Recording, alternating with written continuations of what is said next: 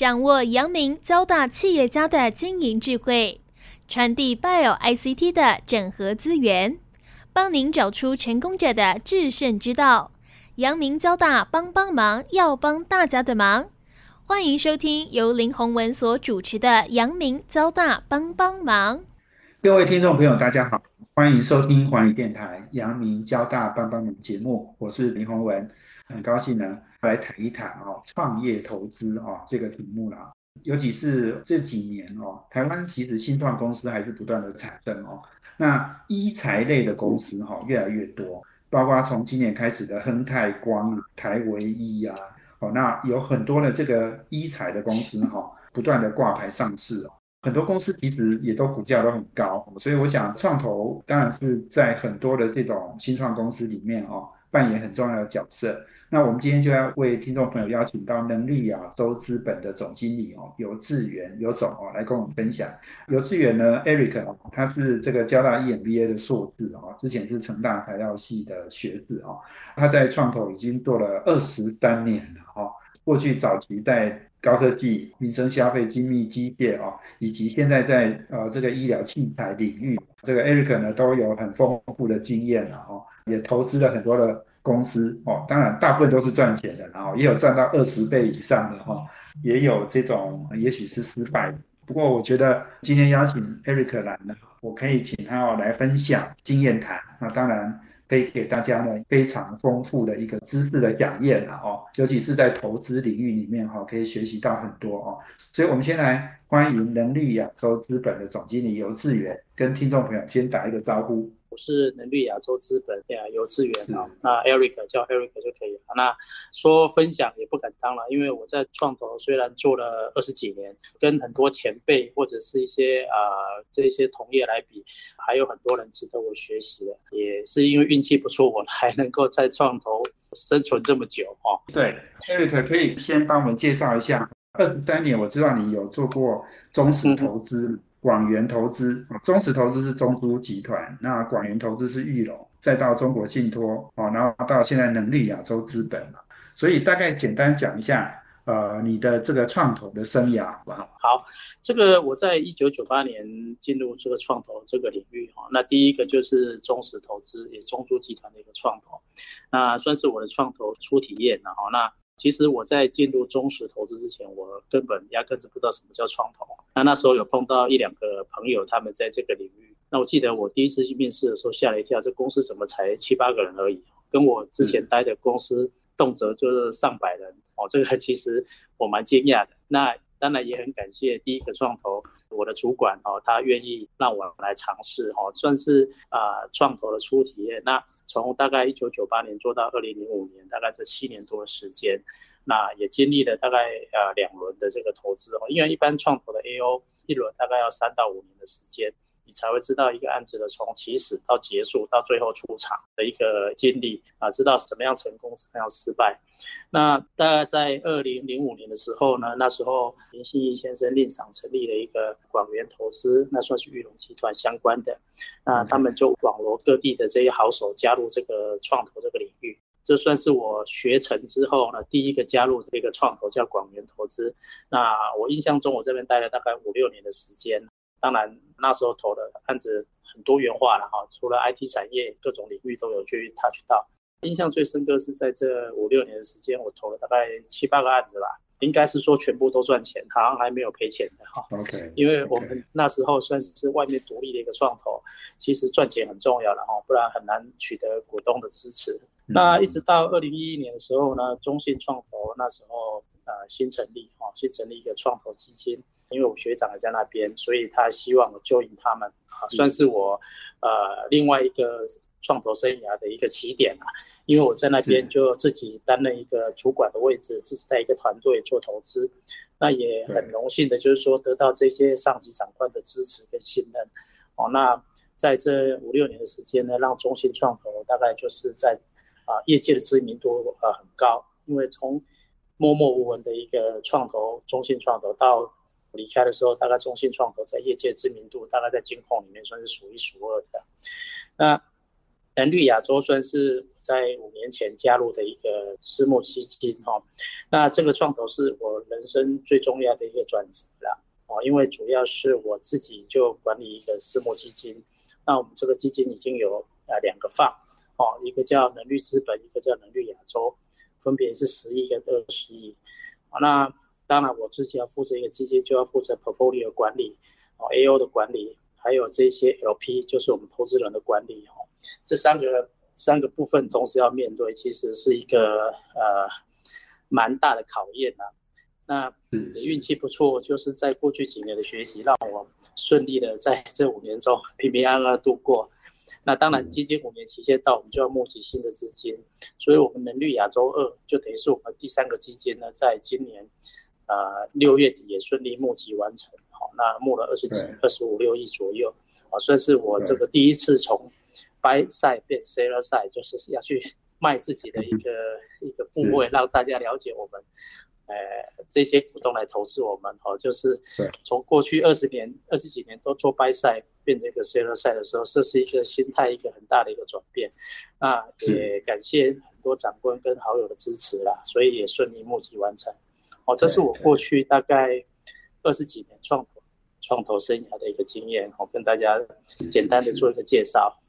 对对对，很没错哈。其实你刚刚讲四个工作，大部分都是赚钱。等一下我们再来讲哦，你赚最多的，跟你可能也有一些失败的，再来分享哦。那不过你刚刚讲一个重点，就是，诶，你说你从呃这个 buy 赛到 sell 赛，人家常常在讲投资银行，有 buy 赛、sell 赛，创投也有 buy 赛、sell 赛。你刚刚在讲，就是说你后来呃六月底。完成募集哈，这个就是你第一次去募资金，对不对？所以有有二十五六亿，所以你现在整个管的资金已经有五十五亿、五十六亿左右。这个规模其实，在创投里面已经不算小了，然后已经是中型的创投了。哦，当然还有更大的创投哦。不过我觉得创投，呃，这个这几年我其实也观察很多哈。你要不要来跟我们谈谈？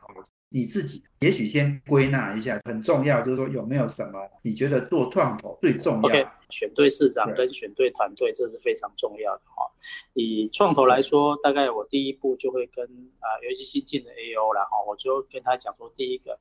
你要掌握整个产业的趋势哈，这是从从外观从外围来看，你要第一个掌握整个产业的趋势，未来市场很重要。那第二个就是呃，可能很多创投朋友都比较。呃，年轻的也有比较没有注意到，就是从外围来看的话，另外一个就资本市场很重要，因为创投 eventually，尤其在台湾的创投哦，最后都是上市上柜，很少去 touch 到就是说被并购的哦。你也许在美国或者是在以色列，他们很多并购的，但是台湾其实不多，所以你要出场的话，最后一定是在资本市场，就是 I P O。所以资本市场未来。对这个案子的看法是怎么样，其实是非常重要的哈。就是很多人常常呃选了一个不错的题目，然后说公司很赚钱，但是我跟他讲说这东西能上市吗？其实我常常举一个笑话，就是说你去找卖瓦米耍，他也是很赚钱的。问题是第一个他没办法上市，第二个他上市之后。资本市场可能对它没兴趣，好，那那将将来你怎么出脱这些股票？哦，这个是我们就是说这个小细节可能要注意的。那当然就是说你会说，那我怎么知道资本市场未来的看法跟这个产业未来趋势？那我想这就是创投它能力所在。哦，你要比别人专业所在，你要比别人先看到五年后这个产业是不是一个多米的产业。第二个，你要知道五年后资本市场是不是对这个产业会有兴趣。那有时候说真的，你如果能力够的话，你自己要去资本市场帮他创造大家的兴趣哦。有些创投是真的有这个能力哈，帮他炒热这家公司的气氛，这个是必须要去学习。这叫 market maker 嘛，对不对？对对对，但但这东西你也不能说从零变变一啊，你可能把它从一变三有可能。那如果大家都对他没兴趣，我我举个例子，像有些文创公司，其实他就会比较辛苦哦。你你再怎么炒，可能很多做文创的他到资本市场。可能在掰赛端，他们就没兴趣，一些机构投资人没办法去买这种公司。那这个状况之下，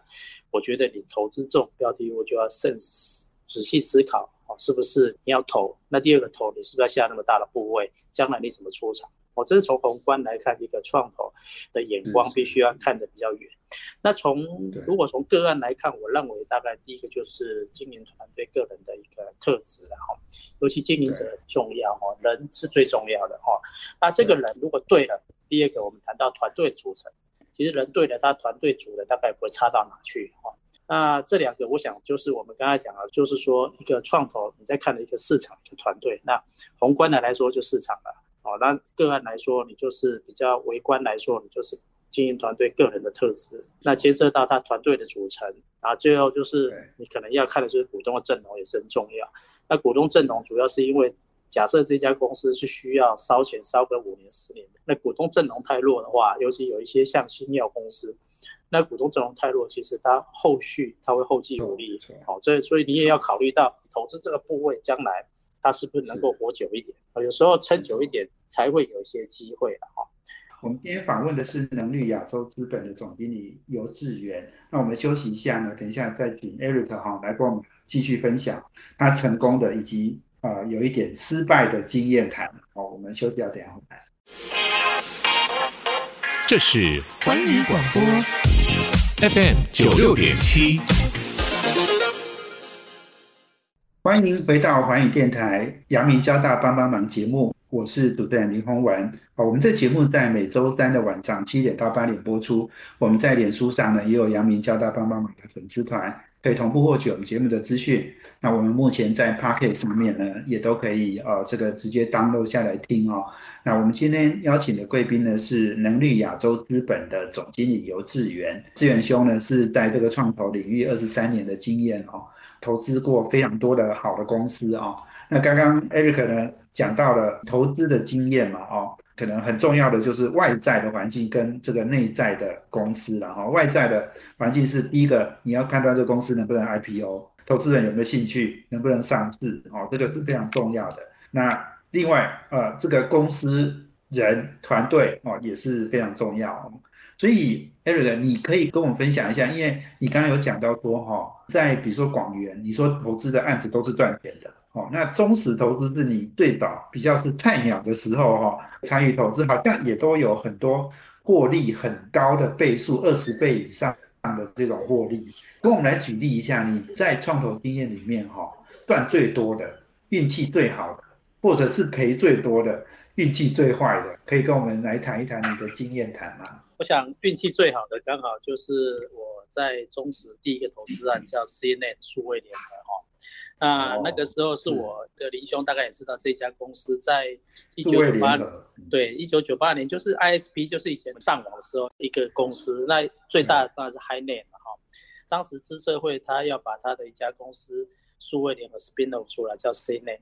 然后他在北中南办了三场大型的法说会，希望四股，然后找大概五家机构投资人投。那我印象中那时候大概北中南三场法说，大概去了将近一百多家。那个大大小小的机构投资人，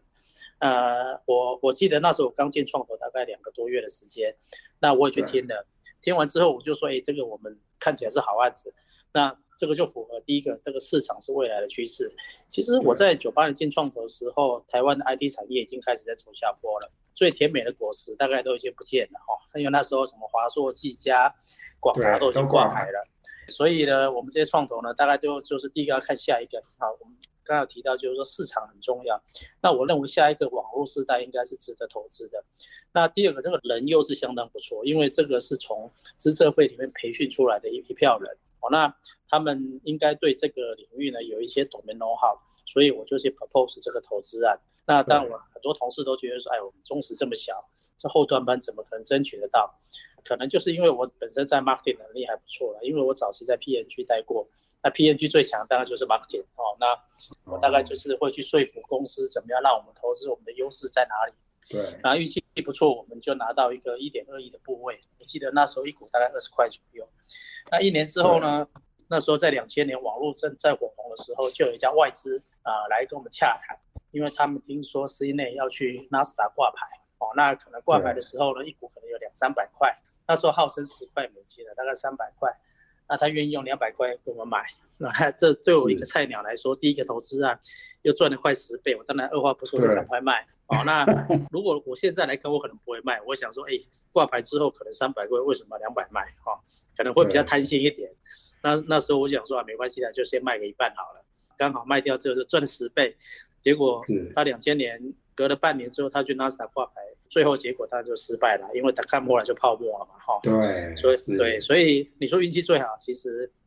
这个算是我 第一个案子，然后运气也很好，又赚了钱，然后莫名其妙就就让我在创投站稳了一个脚步。当然后续还有很多投资啊，有赚有赔，然后那。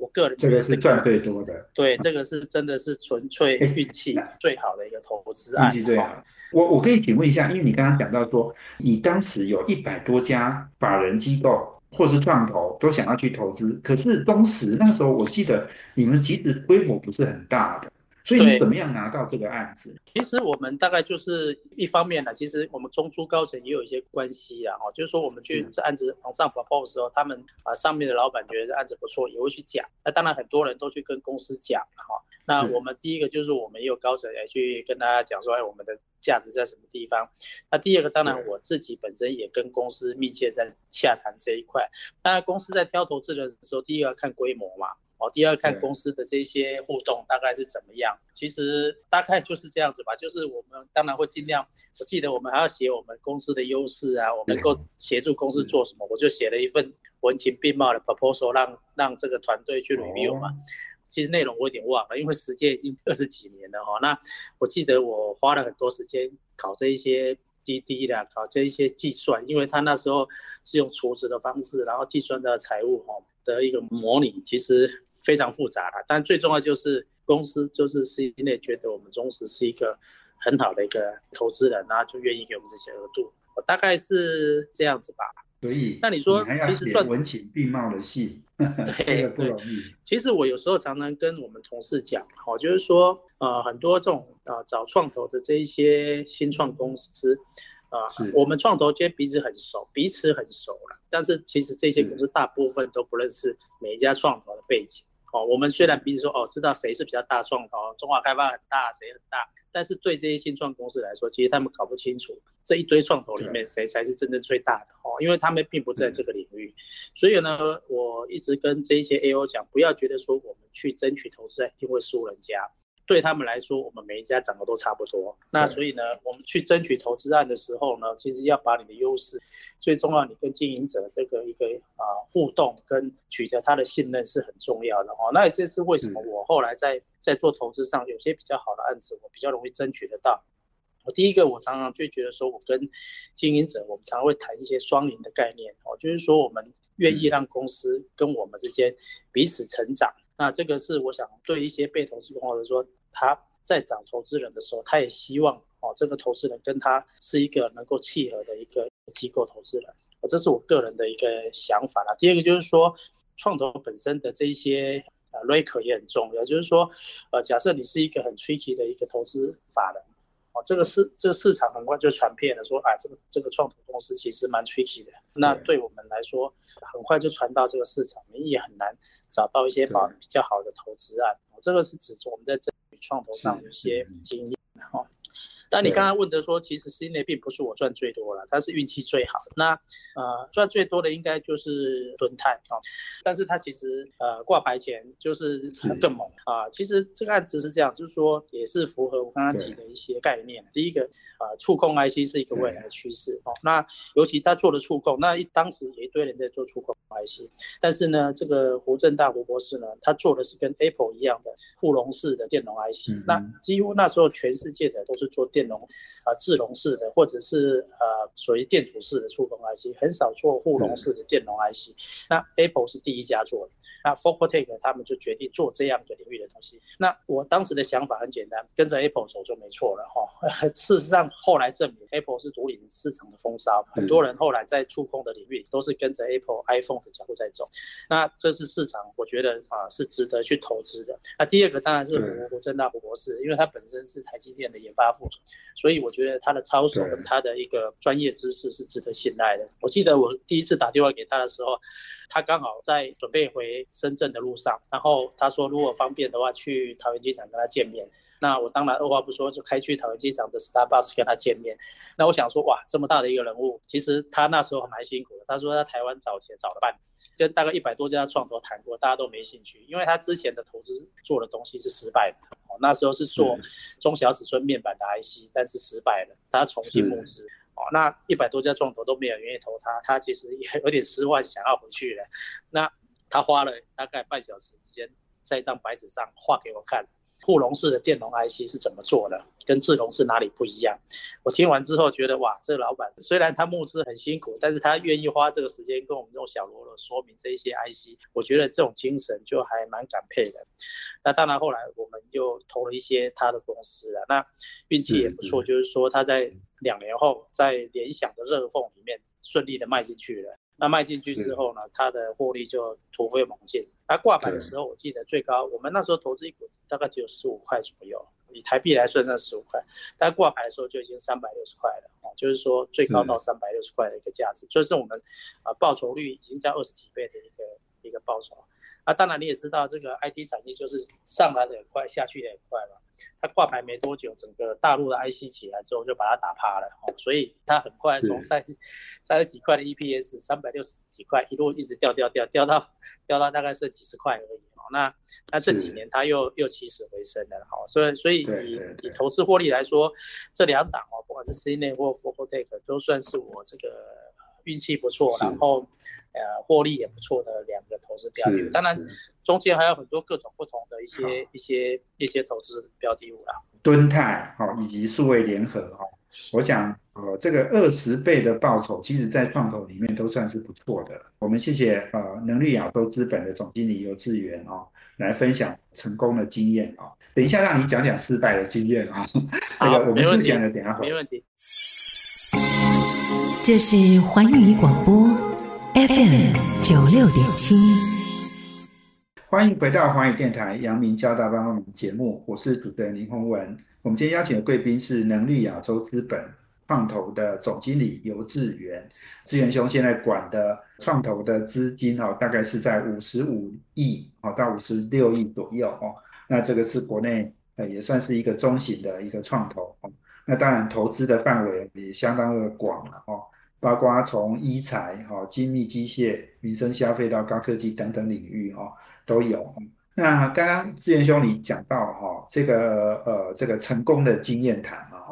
那我相信你成功的还有很多了，哈。像比如说今年亨泰光这个一财公司哦，像亨泰光，我看它股价非常高嘛，哈，我相信你们的获利应该也很高。之前易泰也是你辅导的，哦，所以这些也都是很赚钱的啊这个投资案，哦。不过我经常哈都会要请教哈创投业者哦来谈谈他们失败的经验哦，因为失败的经验有时候学到的教训或者是得到的经验谈，其实是最扎实的哈。这个要不要跟我们来谈谈你过去失败的经验，好不好？其实失败的案子不少了哈，那。很难一一列举，但我印象比较深刻的，应该也是在早期投资的时候呢，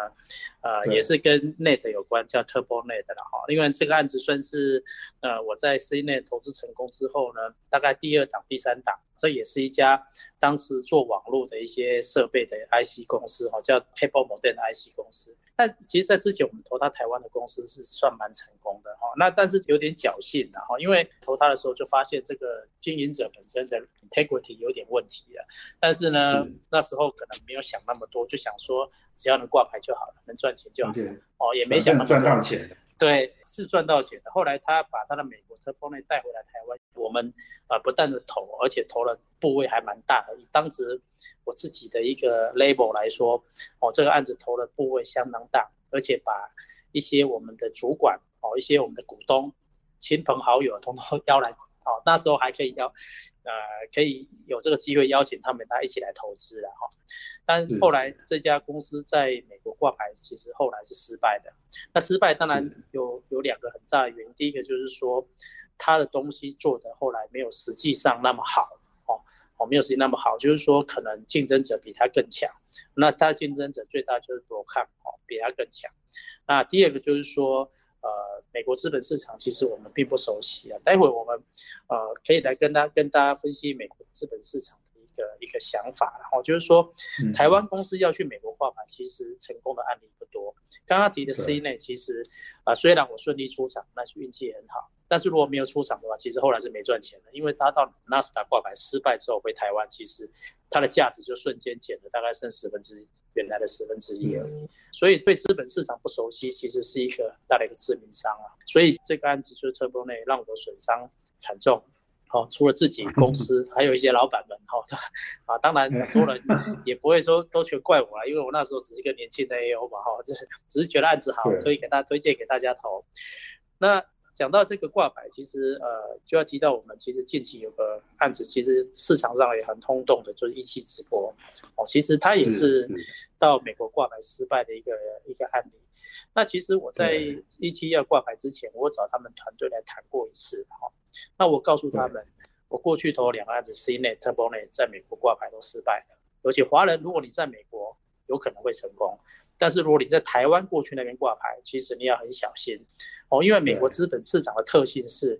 谁都能来挂牌，但是呢，要有人愿意买单。买单的意思就是说，他必须发行百分之二十你的估值的百分之二十，有新的投资人进来投资，你才能挂牌。简单来说就是这样子。那我常常跟我们团队说。台湾的公司跑去美国挂牌，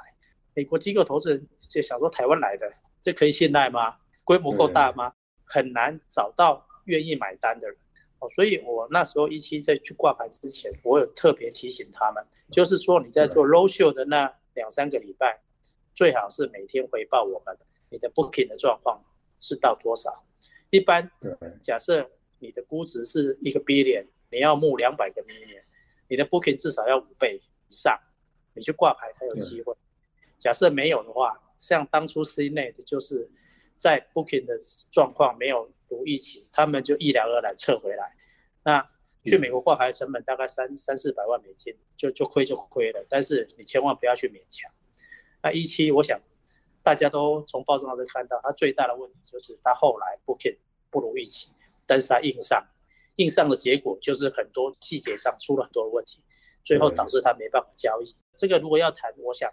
我在很多那个学校的课哦，业毕业的课找我去讲的时候，这个案例可以讲大概一一堂课了哦。都从，因为我们后来回来跟这个一期的团队讨论了很久，慢慢厘清问题大概在哪里。哦，那其实它就是 booking 的额度严重的不足，后来几乎都是靠原股东我们自己人出钱把它撑住，但撑住的过程中，在金流上又出了很大的问题，因为现在全球在查 KYC 查的很厉害。不是你钱丢过去就可以让你马上可以使用的，因为他会查你钱从哪来的，你是不是在洗钱，哦，所以变成他最后没办法交易。那等到他确定可以交易的时候，已经离挂牌三四天了。其实后面又衍生很多一些信赖度的问题，所以投行根本不敢让他挂牌。那这个案子就一两个人就只能撤回来了，哈。所以回到这个问题，就是说我们刚才前面有提到。对资本市场必须要做一定的熟悉。我想对个案的熟悉，大家每一个人都会各凭本事啊。你有各种不同的呃管道去研究这个产业是不是对的，团队是不是对的。但是对资本市场，假设你真的不熟悉，你要去挂牌或者是不是能挂牌，其实我们做一个投资的 A O，因为我们投完之后，我常常跟团队讲，其实你要拿钱去投资人家或者买人家股票，大家都蛮欢迎，哪有人反对的，对不对？但是最重要是要你要能出场，你不能出场，你钱怎么还股东？那其实你对资本市场如果真的不熟，你怎么能确保你的标的物一定能在这个资本市场顺利的挂牌？哦，这个是我个人比较可以跟大家分享，就是说比较大的一个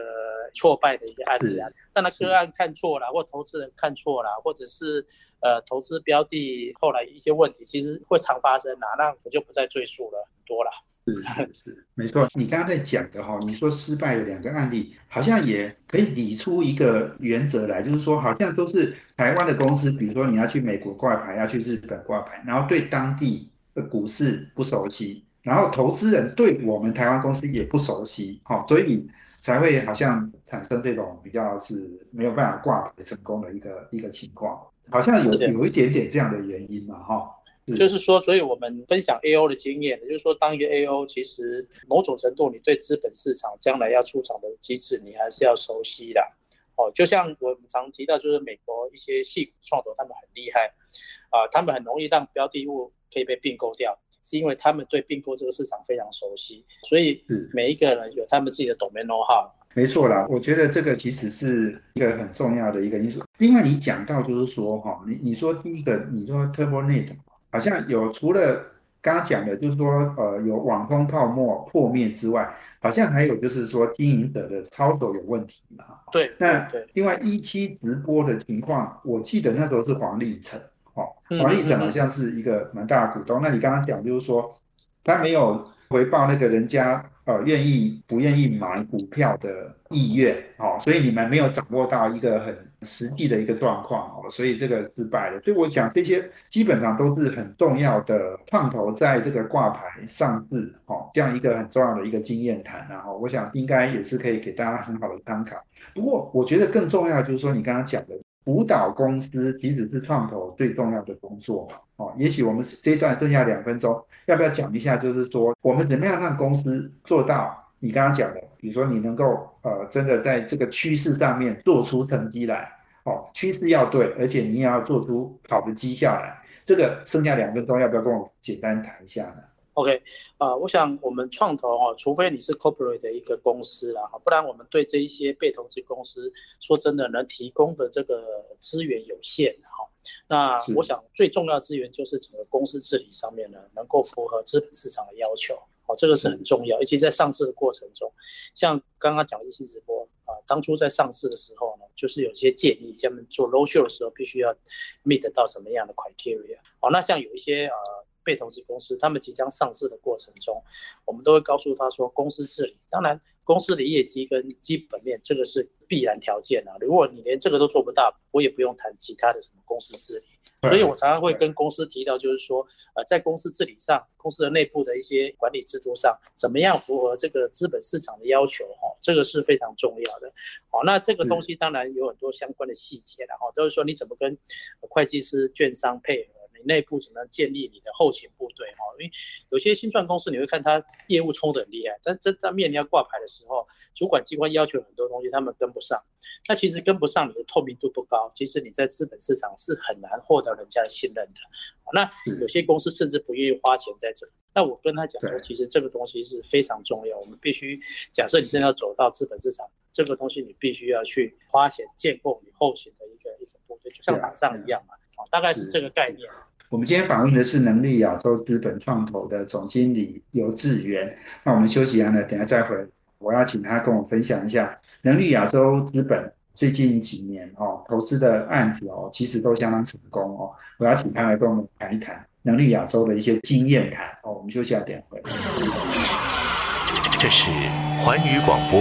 FM 九六点七。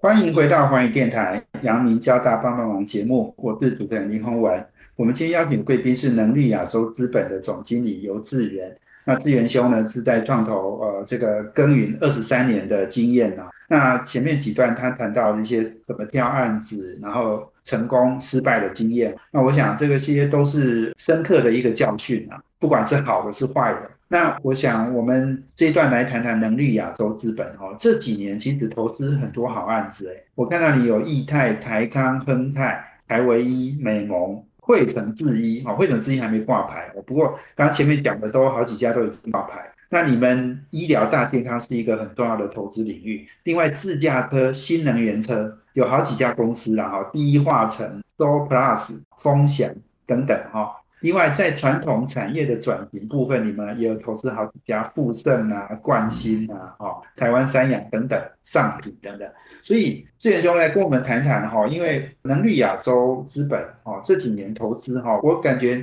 有很大的一块比重是在医疗器材的部分。好，那另外当然。我们刚刚讲的自驾跟新能源车传统产业的转型哦，这也是我们呃这个有投入到呃这个一些资源上面哦，所以你你来跟我们谈谈，就是说你觉得接下来我们有还有哪些重点，然后还有哪些趋势我们要抓紧，可以跟我们分享一下。我想复合是在医疗大健康，大概在十年前我刚进中信创投那时候开始做的一些业务了哈。我想在十年前，大概两千一十年的时候，啊，二零一零年那一段时间，其实台湾的 IT 产业大部分都已经被中国大陆打趴了，哦，所以你看到这些 IT 产业大部分都很辛苦。但我就像我刚刚提的，其实身为一个创投的 AO。我们每三年到五年就得去寻找一些新的一些标的物哦，未来的产业的趋势。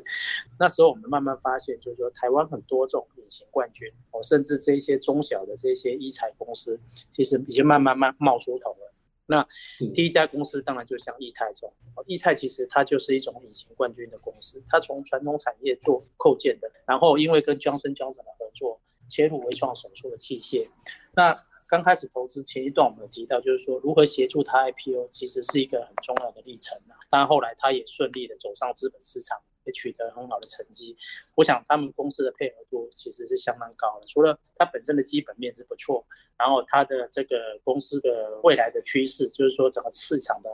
的能见度也不错。因为一彩这个大家有兴趣的，那当然对公司治理、对公司透明度、让法人了解的意愿也非常高。它后续在 IPO 这一块能够给的资源也相当大，所以它在资本市场其实取得蛮大的成功。那我想易泰的成功。会带动台湾很多这些中小的医材公司陆陆续续往这边资本市场去迈进。从那时候开始，呃，我们就开始 focus 在像易泰、成业很多各种不同的医材公司的投资。在五年前进能力亚洲的时候呢，我也就是沿袭的那时候的做法，然后就开始布局一些呃医材相关的投资，譬如刚刚主持人提到的台康、台威医、汇成、恒泰美。这一些，那其实他们很多都是从台湾的中小企业的这一些传统公司啊切入到这个医材这个里，好像美盟就是，哦像这个汇成，他从 IT 产业跑过来的，哦那易泰也是，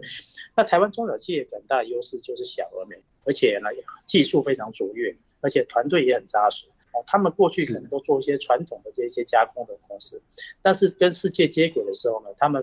啊 meet 到全球市场的需求。那医材这种东西呢，其实又很难在大陆那边做一些代工，因为第一个少量多样，然后呢，它要求的这个呃 reliability 又要很高哦，它不是说你可以容错率的，因为这牵涉到生命。那第三个就是说，台湾的医疗水平是全世界第三名的，所以呢，很多国际大厂愿意把医材公司放在台湾来做生产，那台湾这些传统产业就很很快的就切入到这个。来做这一方面的服务，那这个是属于隐形冠军的部分。但是如果撇开这些的话，还有一些新创的医材公司，我们在寻找的时候，我们要怎么做？其实大概有几个重点我会看啊。第一个就是说，我们希望这个团队呢，需要是一个啊市场跟这个团队都要 meet 到啊。那第二个就是说，他重视的是通路的布局啊。我们啊在做这个呃呃医材团队的投资的时候，我们都会希望这些。医疗团队呢，就是做医材公司呢，它要从台湾为出发点啊，那以服务为导入概念。所谓服务，就是说将产品跟技术呢带入医院，啊，来服务这个医生跟医院为出发，然后呢，达到这个医生、医院啊、病人三赢的一个概念。哦，那个就是以服务优先，就是说你做这个产品，尤其新创公司，你一定要先提供服务。那当然初期一定是赔钱，但是你要取得医生的信赖。那通常医院信赖之后呢，接下来他觉得你东西好用，接下来你就是怎么样导入新的产品，你就要跟外面的 IT 产业做整合，提供更好的产品给这个医院，让他们能够产生更大的一个利基，然后让公司也能创造利润。第二阶段才开始考虑到怎么样。创造营收跟利润，那当这样子产生之后，第三阶段我就会希望我们这些新创团队呢，能够结合外面的一些 IT 哦，还有人才，尽量网罗更多的人才哦，然后呢，提供更多元化的服务，更 total solution，更 high end 的技术的一些产品。是，然后人才当然除了这一些医疗人才、技术人才，还有各种不同人才，你要开始做一些整合。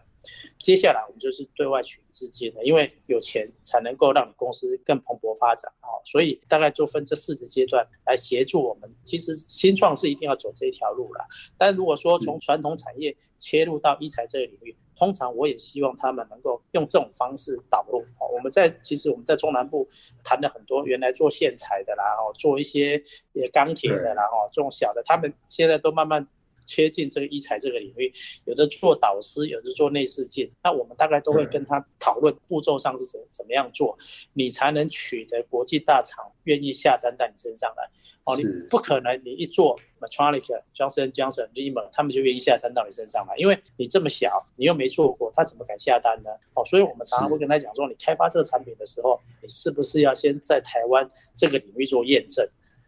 刚才我提到，其实台湾的医疗水准是非常高的，所以通常台湾的医院医生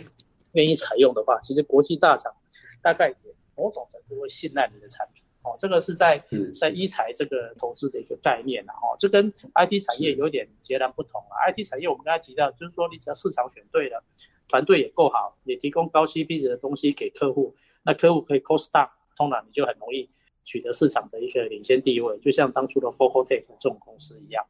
但是呢，通常他们变化也很快，下一代产品如果没跟上，你马上就被淘汰了。可是医材呢，它就不一样了，医材通常验证的时间可能三年五年，但你一进去可能卖个十年，通常也不容易被换掉。因为对医院来说，其实一支微创手术器械，你卖三千块跟卖五千块，其实对他们来说都没差，因为它到病对人身上去，它一支可以卖到十万块，它不差你那一两千块的一个成本。哦，所以他要的不是。你去 cost down，要的是你的稳定性，要的是你不要出错哦，所以所以说我们刚才提医材，当然你还是要看市场，你要选对市场，选对产品，它的定位是不是合理哦？你今天像我前阵碰到很多人做这个达文西设备相关的这种手术器械，我就觉得这个难度非常高，因为那一台器械动辄五六千万、四五百万，其实你要叫医院去换这个东西，其实是非常非常困难哦。那反而是有一些耗材类的或者是一些器械类的东西，其实对很多医疗大厂来说，他们是很愿意把这些资源丢出来，让这一些呃能够帮他节省成本的国家或者是地区来帮他生产。那甚至我们能够提供一些更创新的想法。那有了市场跟团队，就是医材这个领域之外，第二个就是通路的布局是非常重要。那通路布局，就我刚刚提到，就是说医院的人脉啦、医疗专业啦，哈，怎么样去做实践的验证？我想这个很重要的一个概念。对那其他像新能源车啦，或者船厂，其实概念上也差不了多少了哈。那我想新能源车主要是因为我们基金本身在日本有非常庞大的资源，我们能够很容易的取得日本一些相当好的中小企业，然后我们大部分都是用并购，像伊卡就是我们把在六年前从日本买下来一家公司，然后呢经过台湾的这个管理团队继续整顿，然后结合中国大陆跟东南亚的市场，让它蓬勃发展。这是我们基金一直在提的，就是结合日本、台湾跟整个大中华区的一个资源嗯，来创造这个呃新能源车的一个概念跟想法，是。大概是这样子。我想今天这个时间非常有限哦，我们真的非常谢谢哦，这个能力亚洲资本总经理游志源哦，跟我们分享哦，其实创投的投资的逻辑、原则、方法哦，其实也都可以用到个人的投资方面哦。刚刚你讲的，不管是要投资对的趋势，那不管是要看这些经营团队好不好。其实你刚刚讲的，我也想到说很多哈、我们个人的投资其实也都可以 follow 这些原则啦哦。今天真的非常谢谢我们游志源能力亚洲资本总经理接受我们访问，谢谢你。哎，谢谢谢谢各位听众，也谢谢主持人，是谢谢。我们啊，阳明交大帮帮忙要帮大家的，我们下周见，谢谢，拜拜。谢谢，拜拜。环宇广播 FM 九六点七。